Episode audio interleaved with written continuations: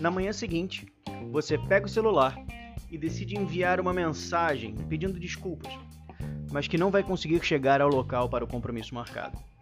Olá, Gabriel Novotny aqui, e hoje, 21 de março de 2022, em nosso momento de vida e negócios, vamos falar de um sofrimento que acomete as pessoas.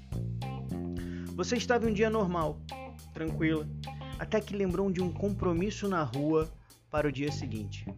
E de repente sente tremores, o suor começa a brotar, sente como se os seus pulmões não funcionassem direito e o coração quase pula pela sua boca.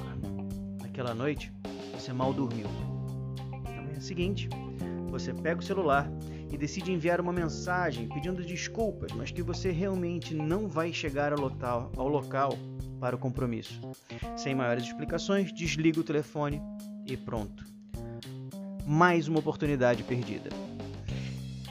Existe um caminho, um caminho neural que leva seus pensamentos até a forma como a sua vida acontece.